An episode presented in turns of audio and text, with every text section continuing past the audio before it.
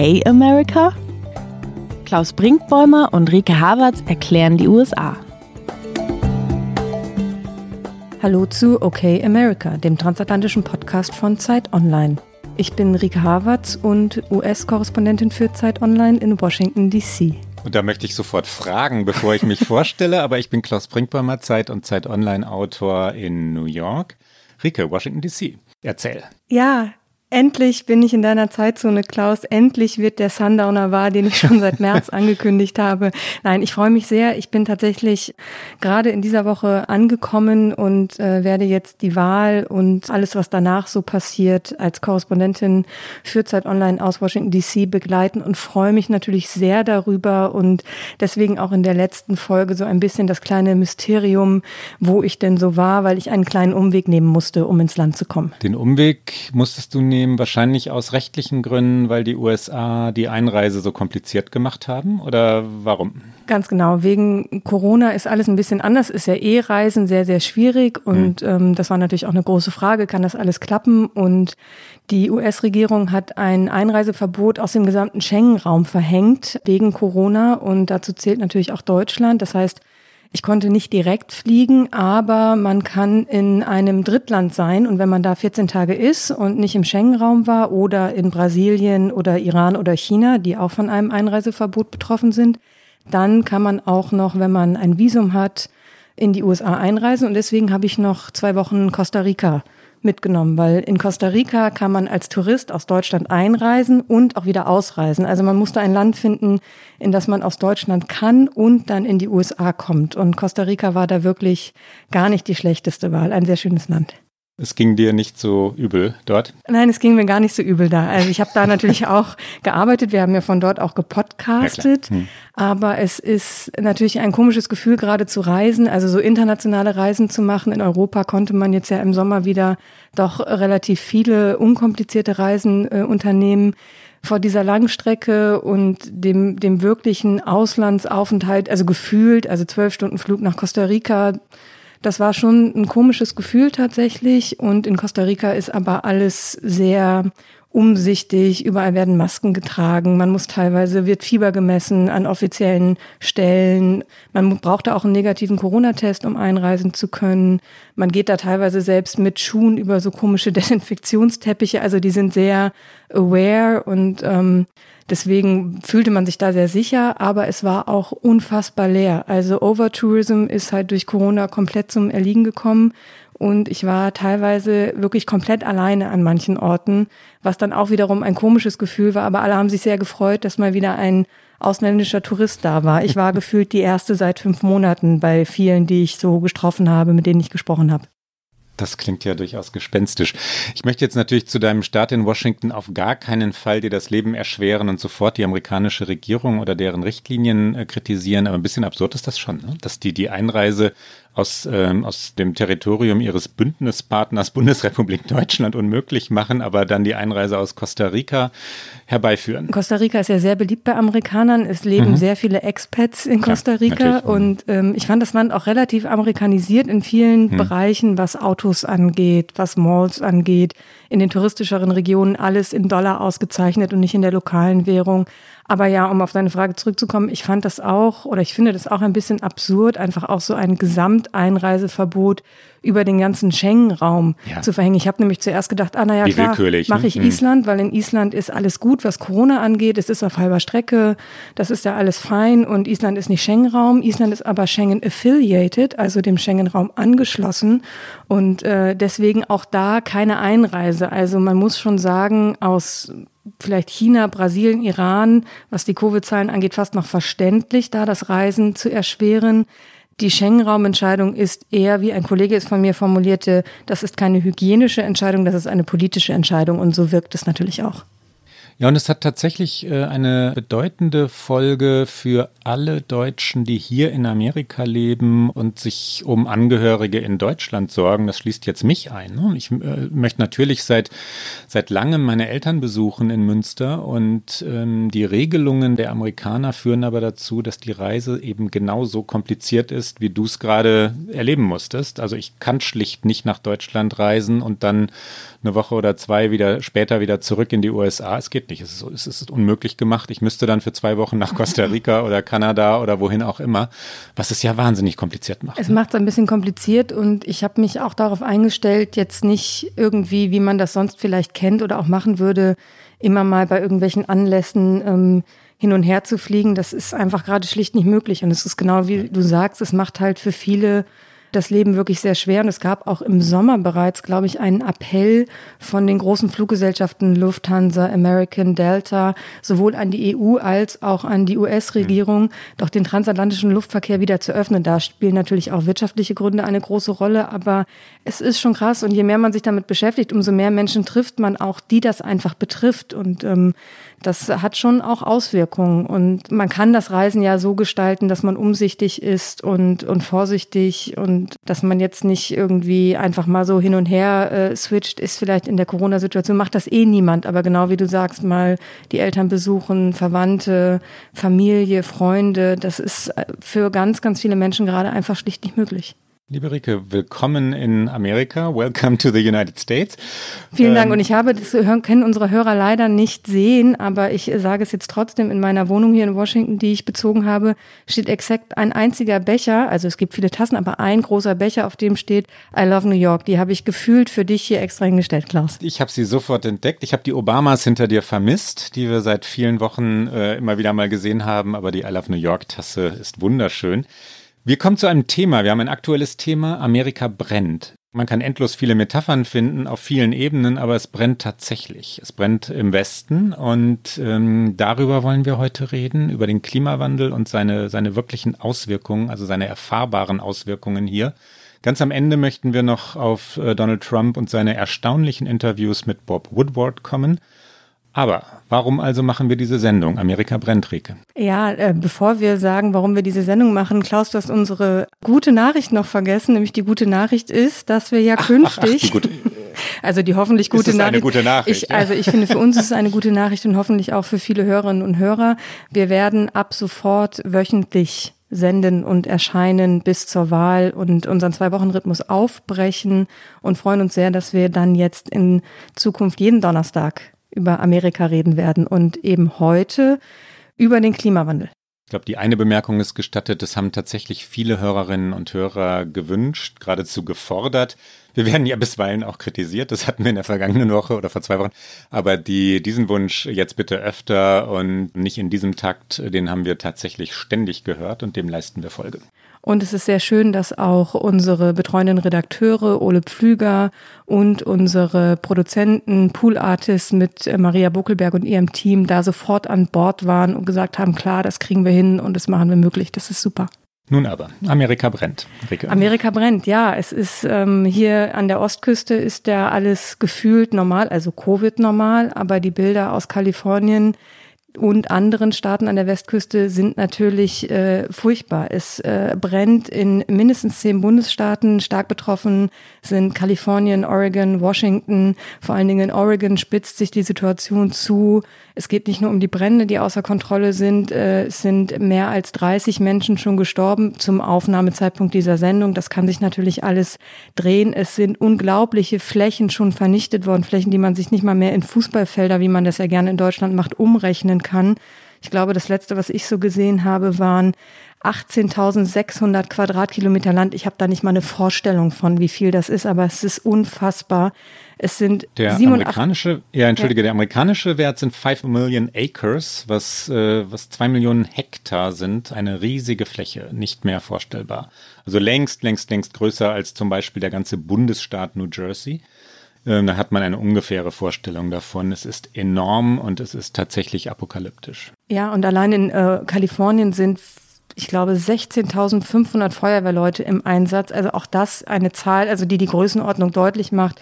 Es sind weit über 80 Feuer, die auch in den ganzen Staaten brennen und Anfang dieser Woche haben sich dann auch, ist dieses Thema auch, was normalerweise immer nicht so auf der politischen Agenda ist, dann auch durch diese krassen Bilder, durch diesen orange gefärbten Himmel, den man, glaube ich, überall auch in Deutschland auf den Bildern gesehen hat, mir ist äh, in der vergangenen Woche irgendwann in meiner Twitter-Timeline ein Tweet begegnet. Äh, da schrieb ein, ein amerikanischer Kollege, der Himmel über Kalifornien ist orange und es macht noch nicht mal die Top-News, weil Trump alles andere verdrängt. Und das fand ich äh, ganz erstaunlich und auch richtig, weil es war so, ja, es ist irgendwie immer da gewesen, aber sobald dann irgendeine Trump-Nachricht kommt, wird so eine Katastrophe eines solchen Ausmaßes wieder auf Position zwei, drei der Nachrichtenwebseiten verdrängt, was schon krass ist. Und jetzt ist es aber gerade ja. so ein bisschen gekippt. Jetzt kam ja noch etwas hinzu. Trump hat das Thema Waldbrände ganz bewusst wochenlang äh, nicht angesprochen. Er hat keinen einzigen Tweet dazu geschickt. Er hat es in keiner Pressekonferenz auch nur erwähnt. Also der Westen des Landes brannte und der Präsident sprach nicht darüber.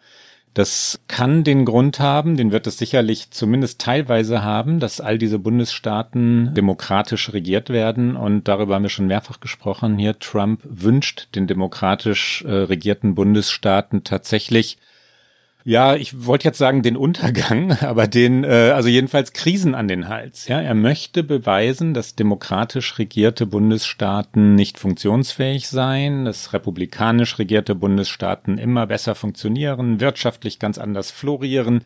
Und insofern kann es sein, dass er nicht unbedingt etwas gegen diese Waldbrände hatte. Und dann wurde es aber immer größer und eben, wie gerade schon gesagt, tatsächlich apokalyptisch. Die Bilder sind furchterregend. Die Luftqualität muss grauenhaft sein. Wir sind beide an der Ostküste, aber was man liest, hört und sieht, ist fürchterlich. Und er kam nicht mehr umhin. Er musste, er musste es ansprechen, er musste hinfliegen und äh, damit war es natürlich dann sofort überall äh, end, endlich, endlich ein großes Thema. Ja, zu Recht war es ein großes Thema und es war wieder so ein bisschen eine Popcorn-Veranstaltung von Trump, weil er noch nicht ganz aus dem Flieger raus war und dann das, was er auch schon oft äh, gesagt hat, den Klimawandel geleugnet hat und in Gespräch mit lokalen Politikern, mit dem Gouverneur unter anderem und mit den zuständigen Ministern, die sich versuchen, um diese Katastrophe irgendwie zu kümmern, an einem Tisch saß und ausgetauscht hat und auf die Bitten und im Grunde Appelle dieser Politiker doch ähm, den Klimawandel als einen wichtigen Faktor für diese Brände anzuerkennen und zu sehen, dass man sich darum zu kümmern hat. Daraufhin hat er nur geantwortet, es würde bald kälter werden, man müsste nur, äh, man müsste nur zuschauen. Und ähm, als dann eine relativ, fand ich schon schöne, spontane Reaktion von einem Politiker kam, der nur ein bisschen ironisch sagte, ich wünschte, die Wissenschaft äh, würde ihnen dazu stimmen, sagte Trump nur, er glaube nicht daran, dass die Wissenschaft es so genau wisse. Also da hat er nochmal sehr eindeutig geleugnet, was wissenschaftlich basiert Konsens ist, dass es diesen Klimawandel gibt und dass dieser Klimawandel ein Faktor bei diesen verheerenden Bränden sind, die immer schlimmer werden. Wir hören einmal ganz kurz in diesen ganz kurzen Ausschnitt rein, wo er sagt, es wird kälter und die Wissenschaft weiß es auch nicht genau. But I think we want to work with you to really recognize the changing climate and what it means to our forest and actually work together with that science. That science is going to be key because if we if we ignore that science and sort of put our head in the sand and think it's all about vegetation management, we're not going to succeed together protecting Californians. Okay. It'll start getting cooler. I you wish just you just watch. I wish science agreed with you. hey, well, I don't think science knows actually. Tom, please. Ja, Trump eckt mit all diesen Äußerungen an bei Klimaschützern, Umweltschützern, natürlich bei den Demokraten, auch bei den Bürgern, die in den Bürgerinnen, die in den Bundesstaaten, um die es dort geht und den benachbarten Staaten leben. Es ist wirklich absurd. Er versucht immer wieder zu sagen, den Klimawandel gibt es nicht. Das Wort, das er für den Klimawandel seit Jahren verwendet, ist Hoax. Das ist eines seiner Lieblingswörter. Hoax heißt Schwindel. Und er versucht auch zu sagen, dass es mit der Pflege der Wälder zu tun habe. Also die Brände ähm, hätten damit zu tun, dass die Wälder nicht richtig gepflegt worden seien. Was für alle Menschen, die sich damit auskennen, eine absurde Begründung ist. Ja, es geht um Trockenheit, es geht darum, um das Ausbleiben von Regen, es geht natürlich auch um Fehler, die in Kalifornien gemacht wurden. Nicht alles sind Fehler der Regierung in Washington. Wir kommen gleich noch zu dem, was in Kalifornien und Oregon passiert ist. Trumps Gerede aber ist ahnungslos. Ahnungslos schon auch deshalb, weil er mit diesem Gerede was den Zustand der Bäume, der Wälder, die Pflege der Wälder angeht, schlicht nicht den Kern trifft. 53 Prozent, glaube ich, wenn ich richtig informiert bin, der des Territoriums sind Federal Territory, also gehören zum Territorium der Bundesregierung. Wenn es irgendjemand pflegen müsste, äh, dann, dann wäre das Trumps Regierung. Aber wie gesagt, das ist nicht die Ursache der Waldbrände. Das ist natürlich nicht die Hauptursache, aber tatsächlich hat Trump mit dieser Pflege einen, einen kleinen Punkt hat er schon, weil es tatsächlich so ist. Ähm, unser Kollege Christoph Drösser, der in San Francisco ist und Wissensredakteur ist, hat ein sehr schönes Stück auf Zeit Online veröffentlicht, da auch nachzulesen, in dem er beschreibt, dass ein Faktor schon auch ist, wenn der Wald schlecht gepflegt ist, im Sinne von, wenn da sehr viel trockenes Laub liegt, wenn die Bäume sehr dicht beieinander stehen. Also Forstwirtschaft gibt es ja auch und es gibt auch gute Brände, aber das sind Brände, die natürlich entstehen und die aufgrund von Klimawandel sich jetzt aber so multiplizieren, eben dadurch, dass sie dann in die Baumkronen hochgehen. Also es ist da, ich bin da leider keine Expertin, aber es ist da wirklich sehr, ich würde diesen Text sehr empfehlen wollen. Insofern ist es nicht so, dass Trump das komplett aus der Luft gegriffen hat. Das aber als Begründung zu nehmen, warum es dort jetzt so katastrophal ist, das ist natürlich die Absurdität, weil das ist nicht der Grund. Aber du hast auch gerade schon angedeutet, es ist nicht alles Trumps Schuld oder die Schuld der US-Regierung. Lass uns kurz über die besondere Situation in Kalifornien und Oregon reden. Ja, in Kalifornien gibt es einige Dinge, die zu so einem ja, Teufelskreis ist so eine beliebte Metapher oder teuflische Metapher führen. Ähm, die ständige Wiederbesiedlung der immer wieder neu betroffenen Gebiete ist eine der Hauptursachen für die verheerenden Schäden, die da angerichtet werden. Ja, die Gemeinden, die von Waldbränden betroffen waren, wollen ganz schnell den Wiederaufbau, weil sie Zuschüsse bekommen. Kalifornien hat ein großes Problem, was Obdachlosigkeit angeht. Wenn man mal durch San Francisco fährt, äh, sieht man, dass Wohlstand, also der Wohlstand des Silicon Valley, nun wahrlich nicht gerecht verteilt ist. Es gibt unglaublich viele Obdachlose in San Francisco, auch in Los Angeles, auch in anderen Städten. Aber Kalifornien hat ein massives Problem. Hausbau und auch der Bau billiger Häuser wird gefördert. Der Wiederaufbau, ähm, wenn ein Haus niedergebrannt ist oder ein Dorf niedergebrannt ist, wird sofort betrieben und ganz selten mit anderem Material, sondern dann werden halt wieder Holzhütten gebaut. Ne? Die Einwohner oder Anwohner, die betroffen sind, sind natürlich traumatisiert, schockiert und möchten, dass ihnen geholfen wird, sofort mit dem Neuaufbau zu beginnen. Natürlich ist es traumatisierend, wenn Menschen gezwungen werden, ihre Heimat zu verlassen. Die wollen dort bleiben. Aber wir erinnern uns an die Bilder aus dem Städtchen oder Dörfchen Paradise, äh, wo viele Menschen gestorben waren. Ich glaube vor zwei Jahren, ne, wenn ich es jetzt nicht Jahre verwechsel. Das ist auch jetzt wieder ähm, ganz, ganz nah an dem nächsten Feuer. Bisher noch nicht erreicht worden in dem Moment, wo wir reden, aber, ähm, aber Paradise ist erneut bedroht. Warum also eine so wenig nachhaltige Politik? Warum diese Art Landwirtschaft, wie sie in Kalifornien betrieben wird. Kalifornien ähm, versorgt die Welt mit Mandeln und mit anderen Dingen, die sehr, sehr viel Wasser brauchen. Kalifornien hat dieses Wasser nicht. Ja, das Grundwasser ist längst ähm, ja, nicht komplett verbraucht, aber Kalifornien lebt seit vielen Jahrzehnten über seine Verhältnisse, was Landwirtschaft und Wasserverbrauch angeht. Die Trockenheit in diesem Bundesstaat ist nicht nur äh, Klimawandel bedingt, sondern auch durch Landwirtschaft und, und sonstige Entscheidungen herbeigeführt worden. Vielleicht gibt es einen ganz langsamen Wandel dadurch, dass Versicherungen das jetzt nicht mehr mittragen wollen. Versicherungen sagen, Entschuldigung, wir wollen nicht immer wieder dafür gerade stehen für diese enormen Schäden, aber das ist, das passiert viel zu zaghaft und viel zu langsam und komplett ohne politischen Willen, ja. Und hinzu kommt natürlich auch, dass Kalifornien auch ein Sehnsuchtsort für viele Amerikanerinnen und Amerikaner ist. Sehr oh ja. viele Menschen ziehen in diesen Bundesstaat und wollen aber auch dann gleichzeitig die Nähe zur Natur, weil sie, wie du gerade schon auch beschrieben hast, sich die Städte im Grunde nicht mehr leisten können. Jeder, der nicht Topmanager im Silicon Valley ist, kann im Grunde genommen eine Wohnung in San Francisco nicht finanzieren. Und dadurch wird natürlich auch dieses Gefährdungsgebiet, was einfach durch die natürliche geografische Lage gefährdet ist, immer weiter besiedelt. Und das Schlimme für Kalifornien, Oregon und diese ganze Region ist, dass die eigentliche Waldbrandsaison, wie sie zynischerweise auch heißt, eigentlich erst am Anfang ist, weil die sogenannten Santa Ana Winde kommen noch. Das sind diese sehr trockenen, heißen Winde, die immer so im ab ja, September, aber eher so Richtung Oktober, also im Herbst über diese Bundesstaaten hinweg fegen und oft Ursache für Brände sind und die stehen erst noch bevor. Und das sagen auch alle, die mit diesen Feuern in diesen Bundesstaaten befasst sind.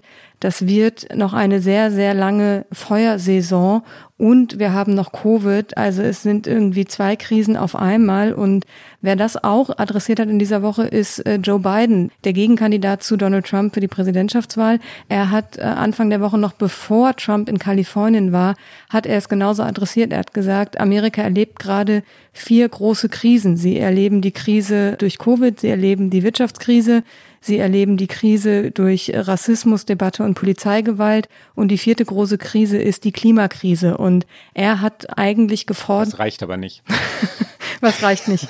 Dass er es adressiert? Mehr, es, es sind, zum, das reicht sowieso nicht, aber es sind so viel mehr Krisen. Die Handlungsunfähigkeit der Politik macht das alles natürlich noch viel schlimmer, ja. Dass in Washington DC diese Probleme nicht angegangen werden, dass die Amerikaner 2020 wirklich darüber streiten, ob der Klimawandel real oder nicht real ist, ob er ein Hoax ist, von den Chinesen erfunden, wie Trump getwittert und gesagt hat das ist natürlich die große amerikanische Krise und alle anderen, die du gerade genannt hast, existieren selbstverständlich und Biden hat recht. Ähm, ohne politische Handlungsfähigkeit wird dieses Land das aber nicht in den Griff kriegen. Und das hat er natürlich, weil er im Wahlkampf ist, auch entsprechend wortreich beschrieben und er hat Trump äh, nicht nur einen Klimaleugner genannt, sondern einen Klimabrandstifter. Wir hören auch einmal ganz kurz in diese Sequenz rein. But if he gets a second term, these hellish events will continue to become more common, more devastating, and more deadly. And meanwhile, Donald Trump warns that integration is threatening our suburbs. It's ridiculous. But you know what is actually threatening our suburbs? Wildfires are burning the suburbs in the west. Floods are wiping out suburban neighborhoods in the Midwest. Hurricanes are imperiling suburban life along our coast.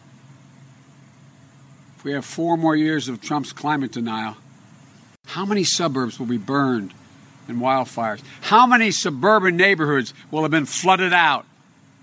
How many suburbs will have been blown away in superstorms? If you give a climate arsonist four more years in the White House, why would anyone be surprised if we have more America ablaze? Und natürlich hast du recht, diese Handlungsunfähigkeit, die steht über allem, aber trotzdem fand ich's erstaunlich, dass dieses Klimathema jetzt mal so in die Öffentlichkeit gerückt ist in einem entscheidenden, an einem entscheidenden Punkt in diesem Wahlkampf, weil Oft interessiert dieses Thema die Amerikanerinnen und Amerikaner nur bedingt. Es ist wichtiger geworden in den vergangenen Jahren, aber nicht unbedingt wahlentscheidend oder beziehungsweise ich glaube so Ost- und Westküste, Leute, die betroffen sind von den Dingen, die wir gerade schon geschildert haben. Aber in der Masse ist das kein wahlentscheidendes Thema. Das äh, Pew Research Institute, ein sehr renommiertes Institut, was regelmäßig den Zustand Amerikas ein bisschen erfragt und darstellt, hat im August Wählerinnen und Wähler befragt. Also ein bisschen mit Einschränkung, weil da waren die Feuer noch nicht so verheerend.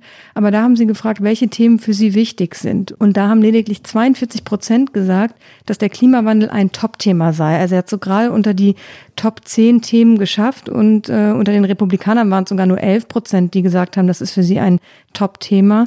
Und die wichtigsten Dinge sind der Umfrage zufolge eben andere. Die Wirtschaft, Gesundheitspolitik, interessanterweise die Nominierung von Richtern am obersten Gerichtshof und natürlich die Corona-Pandemie. Insofern waren die Themen im Wahlkampf eigentlich sehr eng fokussiert auf anderes und jetzt kommt der Klimawandel aber so ein bisschen weiter nach oben, was eigentlich richtig ist. Ja, ich bin mir auch nicht ganz sicher, ob diese Umfrage die amerikanische Wirklichkeit äh, exakt trifft. Ähm, es gab nämlich in diesem Wahlkampf, wenn man den Vorwahlkampf der Demokraten hinzunimmt, auch andere Phasen. Bernie Sanders lag ja lange in Führung. Und wenn sich die moderaten Demokraten nicht auf Joe Biden geeinigt hätten, wäre Bernie Sanders heute der Kandidat. Das war ja haarscharf. Sanders hat vor allem mit Gesundheitspolitik und Klimapolitik Wahlkampf betrieben. Die, die Klimabewegung vor allem durch die jungen Abgeordneten im Kongress in die Sanders-Wahlkampftruppe hineingetragen, war groß. Und äh, die haben den sogenannten Green New Deal, also eine, eine wirklich aggressive Klimapolitik äh, zum Programm erklärt. Sanders hat das mitgetragen hat seine Unterstützung Joe Bidens davon abhängig gemacht, dass Joe Biden Klimapolitik wirklich ernst nimmt. Und ja klar, durch Covid-19 ist alles an den Rand gedrängt worden. Äh, das ist in Deutschland nicht anders. Covid-19 und dann eben die Wirtschaftskrise, die daraus hervorging, waren die äh, dominierenden Themen der letzten Wochen glaube aber, dass sich da wirklich etwas bewegt hat in der Gesellschaft. In Kalifornien geht es schon seit langem um Abgaswerte, um Industriepolitik, Autoindustrie und Klima ist in den ganzen USA ein Thema. Also ja, jetzt geht es um Waldbrände, ne? aber wir haben, wir haben die ständigen Hurricanes an der Westküste, die immer wieder aus der Karibik über Florida und South Carolina kommen und stärker werden. Und gerade aktuell ist ja, wenn ich dich da kurz ja, unterbrechen darf, Sally, Sally ist ja, aktuell ja. und in dieser Hurricane-Saison soll es ja nach Berechnungen von Metrologen auch besonders schlimm werden. Also sie prognostizieren 24 Hurricanes und ja. haben schon gesagt, es gibt gar nicht ausreichend Namen dafür. Die bekommen ja immer Namen und es sind doppelt so viele als in normalen Saisons. Also der Süden wird sich auch in diesem Herbst und Winter auf einiges äh, einstellen müssen und anders als je zuvor. Es gibt die Fluten im Mittleren Westen, auch gerade jetzt, während wir reden. Wir haben Dürre und Hitze in Bundesstaaten wie Arizona, Nevada, Texas, auch ohne dass es dort brennt oder vergleichbar brennt wie jetzt in Kalifornien. Wasserarmut, äh, der Colorado River stirbt und trocknet aus und viele andere große amerikanische Flüsse und Seen auch. Das ist, das klingt jetzt nochmal wieder apokalyptisch, wie ich es beschreibe, aber all das ist real, ne? Und die Menschen sehen das in diesem Land.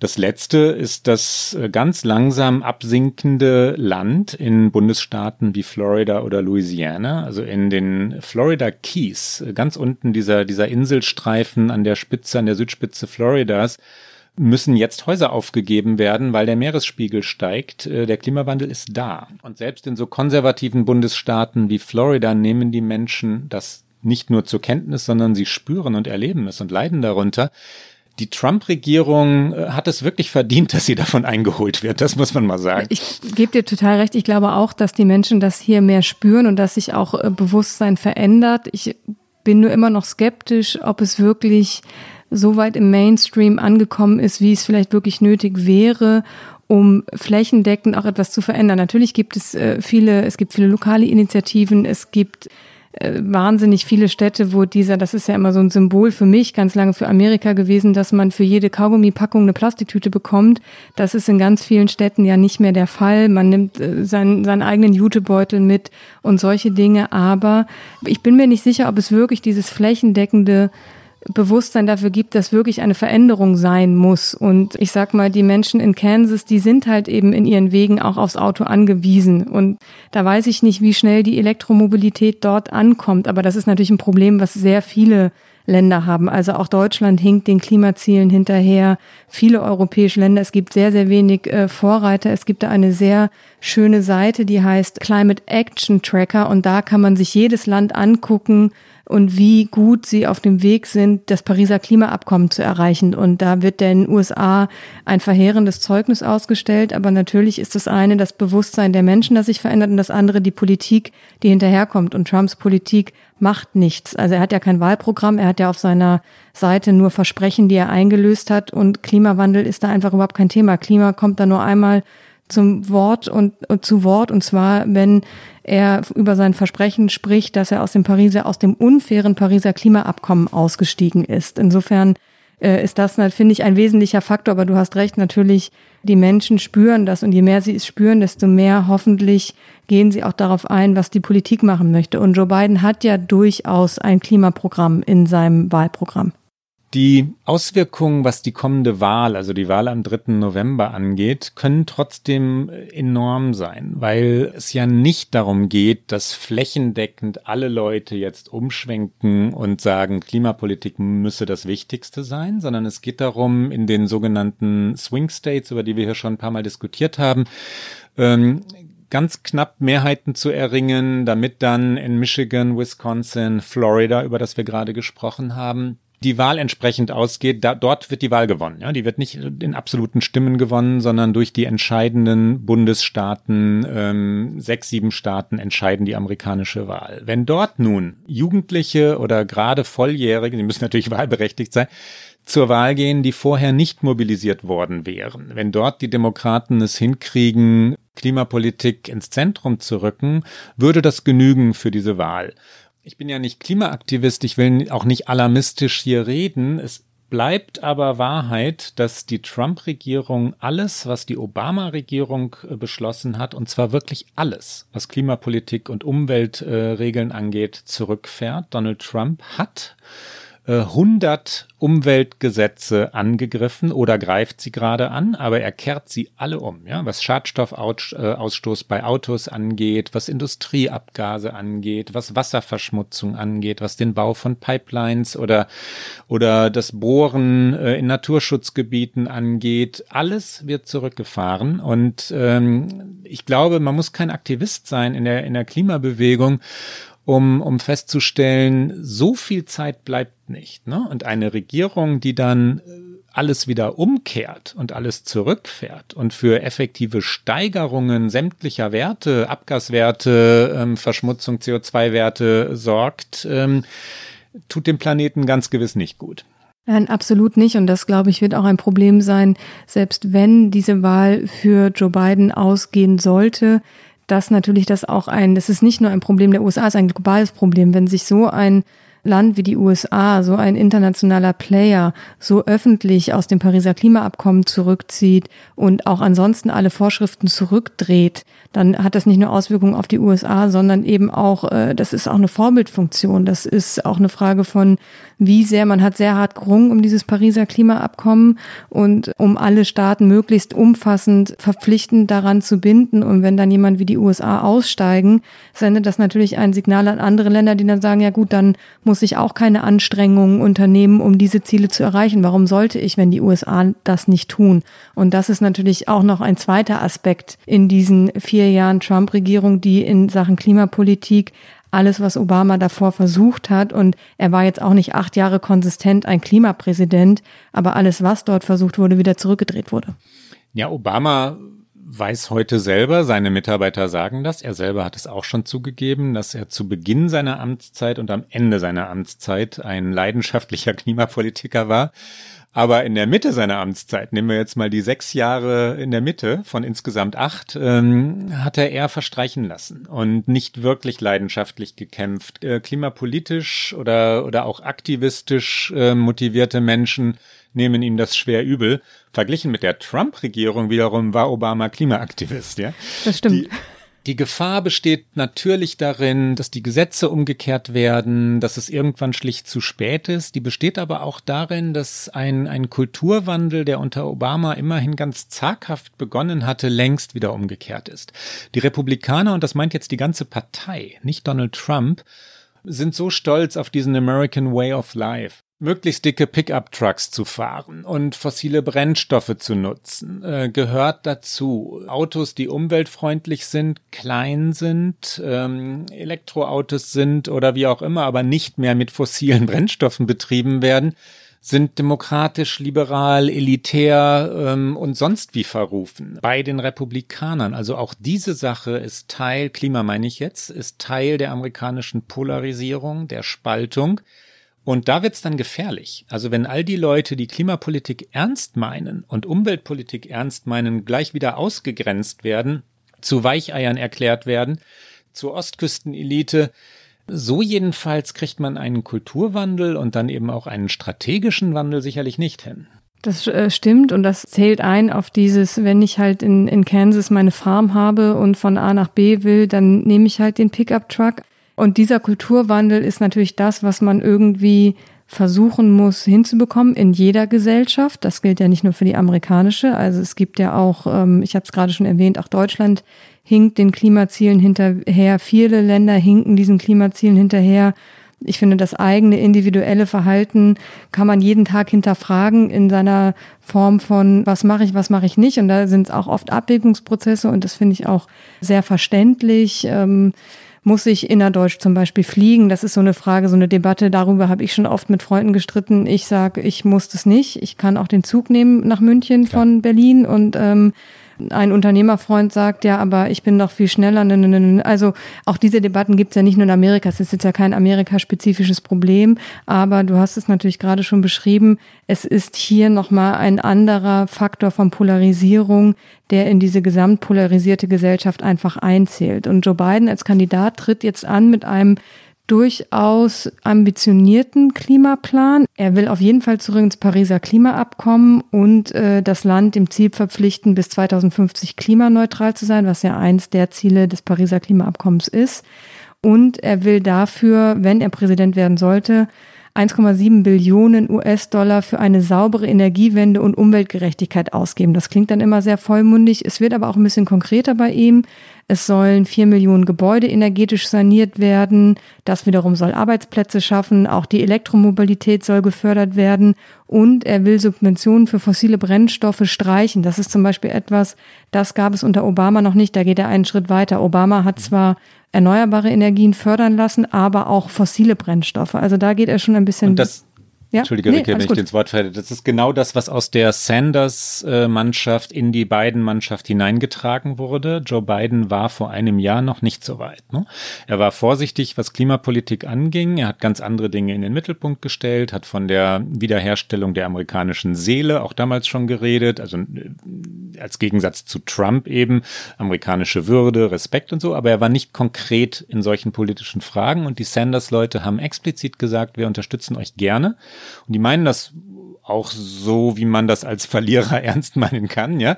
Aber die ähm, haben verlangt, dass sowohl gesundheits- als auch klimapolitisch die beiden Truppe konkret wird und das ist sie jetzt. Das ist ein großer Fortschritt. Ähm, mal gucken, wie es am 3. November dann von den Wählerinnen und Wählern bewertet wird. Und man müsste natürlich dann auch schauen, was davon umgesetzt wird. Harris hat den von dir schon angesprochenen Green New Deal, als er im vergangenen Jahr vorgestellt wurde, auch unterstützt. Also sie ist da auf jeden Fall auch engagiert, war auch in ihrem eigenen Präsidentschaftsvorwahlkampf bemüht um diese Klimathemen. Du hast schon erwähnt, Bernie Sanders hat da Druck aufgebaut, auch Elizabeth Warren, die ja eng an das äh, Kampagnenteam von Biden angebunden ist, ist da auch äh, mit sehr starker Meinung unterwegs. Was noch so ein bisschen die große Frage ist, wie wird sich Joe Biden zum Thema Fracking verhalten? Fracking ist ja ein großes Thema in den USA. Es hat einen Boom ausgelöst. Trump hat den sehr gefördert, weil die USA sich unbedingt unabhängig machen wollen vom Öl aus Saudi-Arabien und haben äh, Fracking großflächig äh, begonnen und es ist ja eine durchaus umstrittene Fördermethode. Also es wird ja Gas aus äh, den Tiefen des Bodens über eine äh, unglaublich komplizierte Methode gewonnen und Kritikerinnen und Kritiker sagen, dass die Gefahren von Fracking eben bestehen, weil sie äh, das Grundwasser verunreinigen können und auch das Trinkwasser, dass Erdbeben möglich sind. Es gab auch schon natürlich Unfälle auf diesen Fracking-Geländen und wenn das Gas dann aufgebraucht ist, ziehen natürlich die Leute und die Firmen weiter und diese Gegenden, die dann kurz gepusht wurden, sind teilweise sehr verwaist. Viele Umweltschützer fordern hier Fracking zu beenden. Sanders und Warren waren unter anderem auch dafür. Biden flip-floppt da so ein bisschen. Also er hat, äh, er hat einmal in einer Debatte gesagt, no more fracking. Und jetzt war er aber kürzlich in Pennsylvania, wo das ein großer genau. Wirtschaftsfaktor mhm. ist. Ja, Und hat dann gesagt, äh, nein, nein, er wird Fracking nicht verbieten. Also er wird es nicht abschaffen. Aber es ist so ein bisschen unklar, wie er da weitermacht. Also das ist aber politisch, ähm, wahltaktisch hoch, hochspannend. Du hast unsere Diskussion hier genau in das richtige Territorium geführt, Pennsylvania nämlich. Ne? Pennsylvania ist ja einer der, der entscheidenden Bundesstaaten bei jeder Wahl. Demokraten brauchen Pennsylvania, so wie ähm, Republikaner Florida brauchen. Es ist für Demokraten ganz schwer, eine Wahl zu gewinnen, wenn sie Pennsylvania verlieren. Ähm, da muss wirklich alles andere aufgehen. Trump hat eigentlich keine Chance, die Wahl zu gewinnen, wenn er Florida verliert. Das sind die Kalkulationen, die dann immer so lange richtig sind, bis sie dann falsch sind, bis es mal ganz anders kommt. In Pennsylvania sind viele Menschen über Fracking reich geworden. Ganze Dörfer oder Kleinstädte sind über Fracking zu Wohlstand gekommen. Ähm, ist es also richtig zu sagen, ähm, nein, wir verbieten Fracking, weil es klimapolitisch angemessen ist? Oder ist es richtig, an dieser Stelle einen Kompromiss zu machen, um dann die Wahl zu gewinnen und dann an anderer Stelle ähm, Klimapolitik ernst zu meinen und wirklich auch handeln zu können, ist eine ganz entscheidende Frage und die wird in den nächsten Wochen oder Monaten geklärt werden. Ähm, hochspannend. Ja, es wird interessant sein, wie sich Biden dazu weiter verhält. Ich bin auch gespannt, wie sehr sich dieses Thema Klima jetzt in den verbleibenden, ich glaube, es sind unter 50 Tagen, also es ist wirklich jetzt ein Wimpernschlag bis zum 3. November, wie sich das Thema halten wird oder ob es dann doch wieder von anderen Themen verdrängt wird. Es ist für die Demokraten jedenfalls aus ihrer Sicht gut, dass es jetzt um Klimapolitik geht. Natürlich kann eine Tragödie wie diese Waldbrände niemals gut sein. Ich rede jetzt von Wahltaktik und, und bitte auch unsere Hörerinnen und Hörer das so zu verstehen. Also wegzukommen von der Scheindiskussion, die ja nicht wirklich, jedenfalls nicht in diesem Ausmaß durch die Realität getragen wurde, über Gewalt und Anarchie und Ausschreitungen. Es gab Ausschreitungen, aber es gab keine Verwüstung der amerikanischen Städte ist für die Demokraten gut. Jetzt haben sie ein Thema, das sie ernst meinten, schon seit langem, wo sie kompetenter sind als die Republikaner, das zweifellos, und gestalten können und mit Konzepten agieren können. Jetzt muss Joe Biden nur noch glaubwürdig sein in dieser Sache. Aber wie, wie schätzt du ihn da gerade ein? Wie findest du ihn da? Ich habe ja gerade schon gesagt, Fracking ist so ein bisschen sein, sein heikler Punkt, aber natürlich auch aus taktischen Gründen verständlich, dass er da ein bisschen nicht ganz klar ist. Ich finde ihn aber ansonsten in seinem Programm, ich fand ihn auch in seiner Rede jetzt Anfang der ja, Woche äh, nicht unglaubwürdig. Nein, nicht unglaubwürdig und er war für seine Verhältnisse leidenschaftlich. Das aus meiner Sicht jetzt entscheidende ist dieses für seine Verhältnisse. Ich finde ihn, ich finde ihn nie ja, er wirklich. Er brennt jetzt nicht. Ah, oh, das ist eine Metapher. Ja, das, das ist, die geht äh, nicht. Oh Gott. Da, ist egal, wir machen weiter. Die ähm, er, ähm, er hat selten die rhetorische Kraft, die, wir haben den Vornamen in der, in der vorigen Sendung geübt, ne, Kamala Harris hat. Ähm, er ist selten äh, wirklich ja im Land unterwegs, schon wegen Covid-19. Ich meine, er ist 77 Jahre alt, natürlich passt Joe Biden auf. Man wünscht sich einen anderen Wahlkampf. Gemessen an Joe Biden ist dieser Joe Biden, den wir jetzt gerade erleben, äh, kompetent, leidenschaftlich, entschlossen und, äh, und ja, er nimmt diese Themen ernst. Und schon das ist verglichen mit äh, Donald Trump viel wert. Und ähm, bei meiner wirklich sehr unangemessenen äh, Beschreibung gerade, aber ich es kam so, es ist halt das, was man so im Alltag so vor sich hin sagt. Aber ja, also er ist, ähm, ich finde ihn jetzt auch nicht übermäßig energetisch, aber ich finde auch, er ist eigentlich gerade in einer guten Phase seines Wahlkampfs und ich nehme ihm auf jeden Fall auch eine Kompetenz ab. Also ich nehme ihm auch ab, dass er sich mit den Dingen dann auch beschäftigt und beziehungsweise Menschen um sich herum schart, die ihn eben mit den entsprechenden Fakten und Informationen versorgen. Und das ist ja auch schon, schon einiges wert in diesen Zeiten. Liebe Rike, wollen wir einen relativ scharfen Schnitt machen, der aber in Wahrheit gar nicht so scharf ist, weil es äh, um Verweigerung, um Lüge, Wahrheit, um wissenschaftliche Erkenntnisse und die Einsicht in ein tatsächlich äh, ja existierendes Thema geht. Bob Woodward und Donald Trump? Natürlich möchten wir über Bob Woodward noch kurz sprechen zum Ende dieser Sendung, klar. Wir haben ja bislang gedacht und auch die Amerikanerinnen und Amerikaner haben gedacht, dass ihr Präsident Covid-19 ja eher läppisch finde und nicht so dramatisch finde, dass er vielleicht auch nicht verstehe, also eins von beiden, entweder läppisch oder aber er verstehe es intellektuell nicht so richtig. Und jetzt lernen wir durch 18 Interviews, 17 von denen auf Band, dass das ganz anders war. Bob Woodward ist ein, ein in Amerika legendärer Reporter, er hat Watergate enthüllt, zusammen mit seinem Kollegen Carl Bernstein von der Washington Post. Da waren die beiden jung, ich glaube unter 30, wenn ich jetzt richtig rechne. Äh, Woodward ist inzwischen 77 Jahre alt. Ähm, er ist nach wie vor eine Legende unter Amerikas Journalisten und Journalistinnen wegen Watergate, aber weil er auch alle paar Jahre ein Buch aus dem Innenleben oder über das Innenleben des Weißen Hauses vorlegt, wo sich dann viele Journalisten und Journalistinnen fragen, wie hat er denn das jetzt wieder rausgekriegt? Also Dialoge, die ganz genau nachgezeichnet werden und so. Und jetzt dieses. Ich muss ganz kurz, weil du gerade sagtest, äh, Sie waren dann noch sehr jung, ich muss kurz mein Trivialwissen einfließen lassen. Ich sehe immer den jetzigen, etwas älteren Bob Woodward und äh. vor meinem inneren Auge habe ich den sehr jungen Robert Redford, der ihn natürlich. ja gespielt ja, ja, natürlich. hat. Und Dustin Hoffmann, ne? Natürlich, aber ich habe natürlich Robert Redford vor Augen. Natürlich. Und ähm, deswegen habe ich da immer so, äh, geht's immer leicht durcheinander im Kopf. Aber ja, äh, du hast es alles schon sehr schön auf den Punkt gebracht. Bob Woodward äh, hier ein, ein großer, mittlerweile fast schon Elder Statesman, was den Journalismus angeht und durch seine Bücher eben immer wieder im Fokus. Und er hat ja schon mal ein Buch über Trump geschrieben, vor zwei Jahren, das hieß damals Fear, also Angst. Der jetzige Titel ist Rage, also Wut. Ich fühlte mich so ein bisschen an skandinavische Krimis äh, erinnert, die in Deutschland auch immer über so Schlagworte verkauft werden. Ja. Verbrechen, Verleumdung und alle diese Dinge. Aber Rage ist vielleicht gar nicht so schlecht übertitelt, weil der entscheidende Unterschied zwischen diesen beiden Büchern ist, dass für das erste Buch hat er Trump zwar auch getroffen und gesprochen, aber nicht on the record. Also er hat hat keine Tonbandaufnahmen gehabt.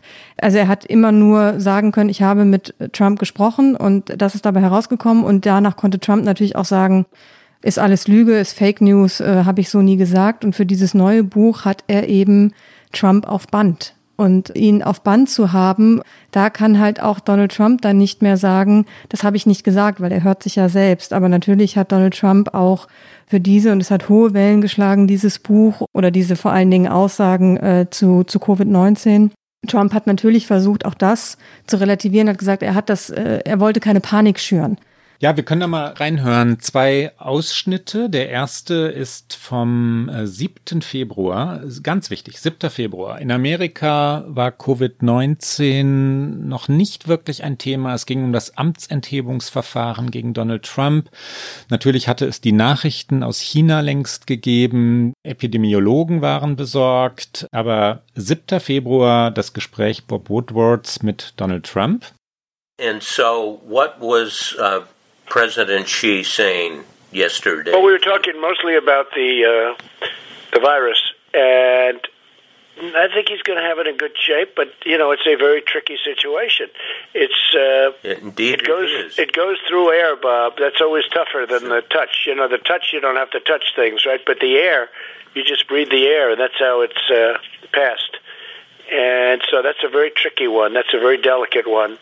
Uh, it's also more deadly than your you know, your even your strenuous flus.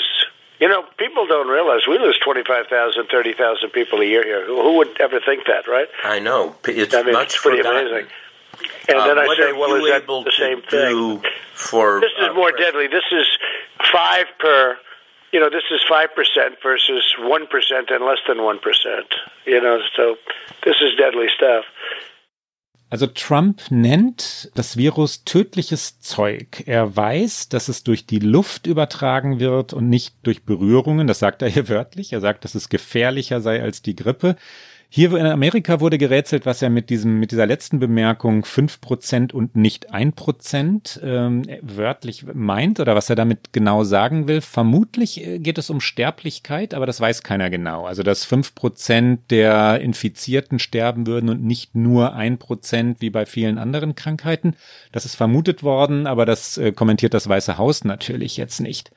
Die Republikaner waren erschüttert, das Weiße Haus selber war erschüttert, weil Trump seinen eigenen Anhängern, seinen Wählern, seiner Partei, den Mitarbeitern und Mitarbeiterinnen im Weißen Haus ähm, gesagt hat, das sei ein Hoax, Schwindel, ja, Covid-19.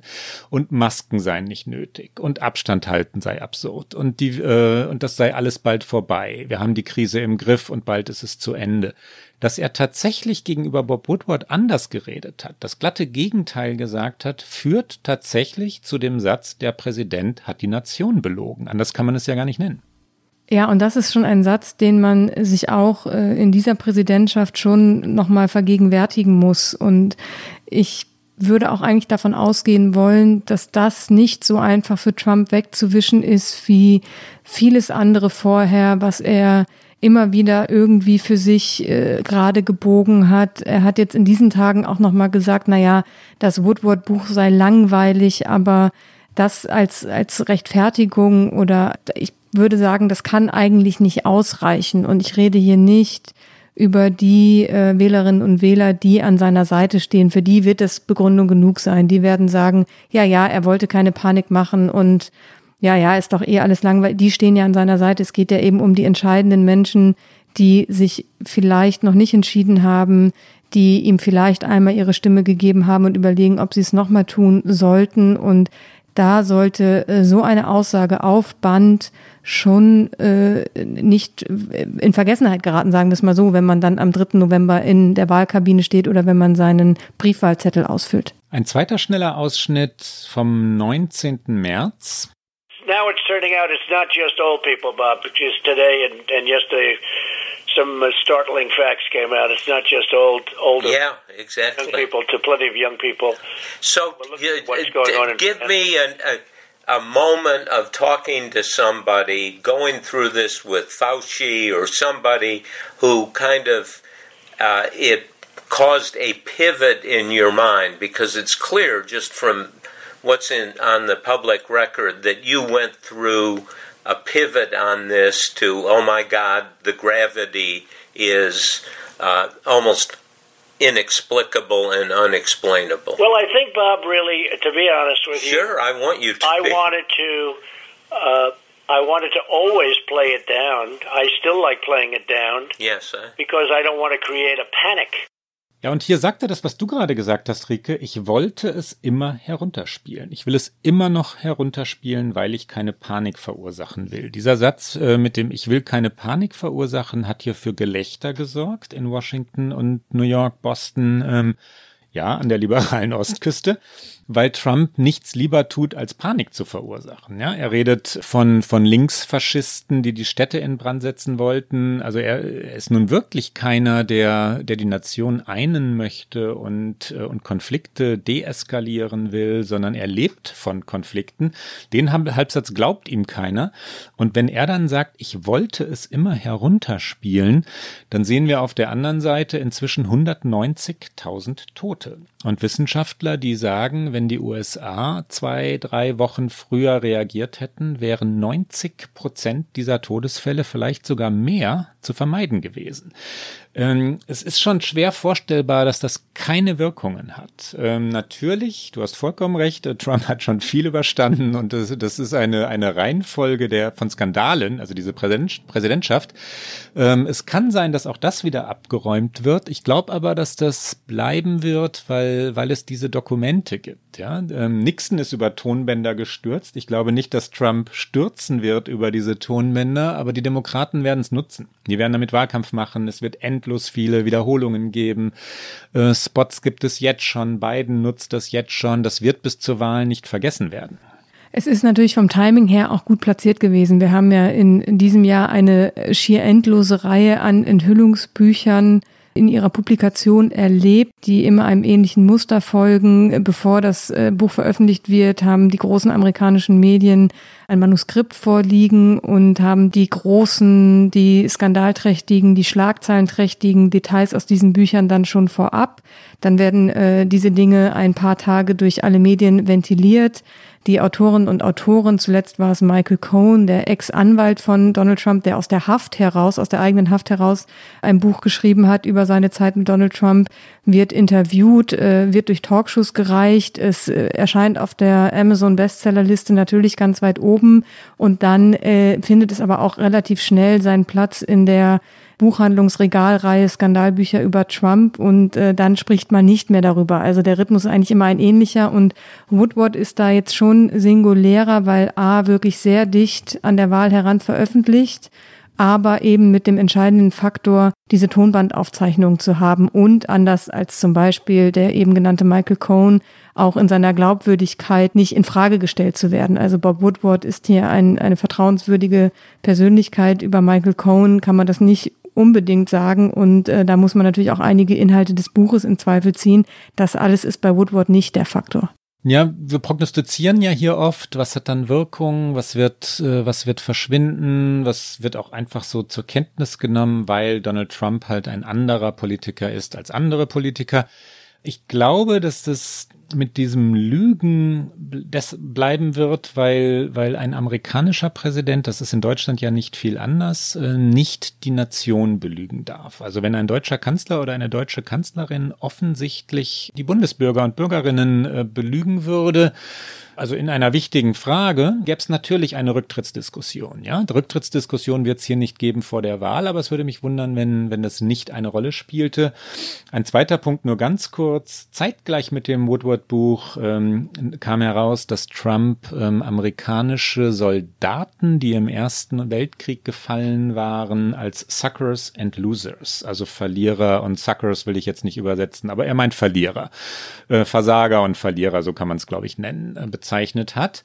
Und das, das meint amerikanische Helden. Also er, der sich um Vietnam gedrückt hat, äh, nennt ähm, Leute, die Menschen, die beerdigt äh, auf, der, auf den Friedhöfen ähm, in der Normandie oder sonst wo liegen äh, auf der Welt, Suckers and Losers. Ähm, die jetzt nur ein Beispiel, eine Bevölkerungsgruppe, die aber hier sehr, sehr wichtig ist in den USA. Ja, also Veteranen Veterans sind die einfach die Angehörigen, sehr verehrt. Auch bei den Menschen in Florida, ähm, also zum Beispiel den, den Exilkubanern in Miami, gibt es sehr, sehr viele, die Militärdienst geleistet haben. Auch da würde es mich wundern, wenn das Trump nicht schaden würde, aber wir werden es erleben. Ich glaube, wir müssen zum Ende kommen unserer wunderbaren inneramerikanischen Sendung hier. Die erste inneramerikanische Sendung, ja, aber es war doch schon ein schöner Abschluss des Gesprächs, Klaus. Da können wir nahtlos übergehen zu unserem Get Out.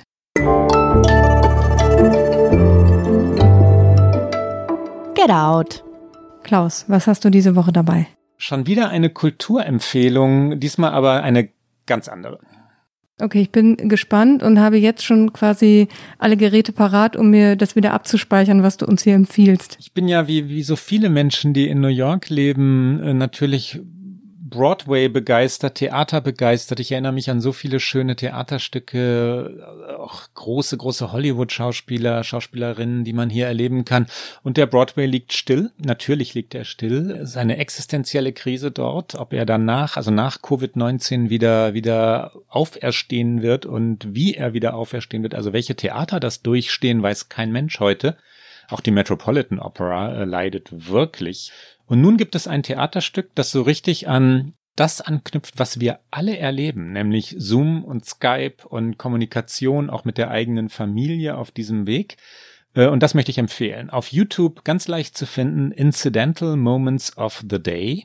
Das ist äh, das, ich glaube, vierte Stück in einer Reihe über die Apple Family. Das ist also die, die Familie Apfel, die Apple Family, geschrieben von Richard Nelson. Das ist ein ja, Dramatiker natürlich, 69 Jahre alt in Chicago geboren. Äh, das hatte am 10.9. Welturaufführung. Theater heißt, es war natürlich live. Alle Schauspieler haben via Zoom, also diese Familie hat ähm, natürlich jetzt fiktional via Zoom miteinander ein Familientreffen gehabt. Und es ist ein hinreißendes Stück. Es ist wunderbar. 75 Minuten lang. Es steht noch acht Wochen lang online. Es ist auf YouTube ganz leicht zu finden. Incidental Moments of the Day.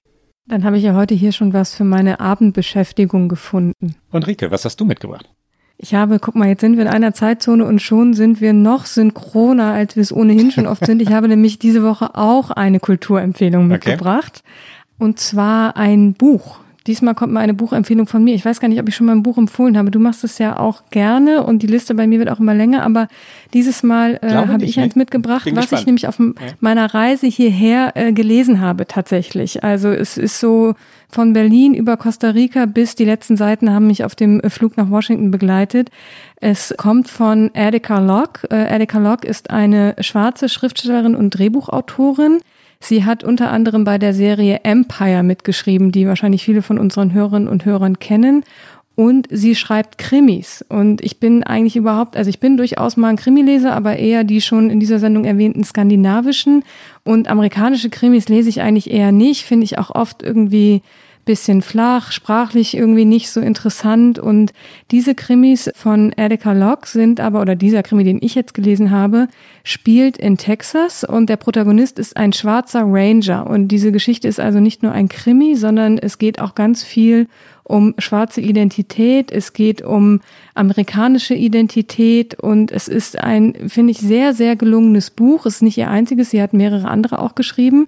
Es heißt Bluebird, Bluebird und es ist vor allen Dingen auch eine noch dazu sehr schöne Beschreibung von East Texas, also von einem auch sehr speziellen Landstrich. Jeder, der schon mal in Texas war und vielleicht eben auch nicht nur in den großen Städten dort, wird, wird sich darin irgendwie dann wiederfinden und sie kommt auch aus Texas und das merkt man in diesem Buch auch an und ich habe es sehr, sehr gerne gelesen, weil es ganz viele Fragen aufgreift, obwohl es vor drei Jahren erschienen ist, die jetzt aktueller denn je äh, sind. Und was ich interessant fand, sie hat in einem Interview mal gesagt, für sie wäre immer erst ihr Schwarzsein die Identität gewesen oder die Hürde gewesen. Das Frausein wäre immer irgendwie sekundär gewesen und dahinter zurückgefallen.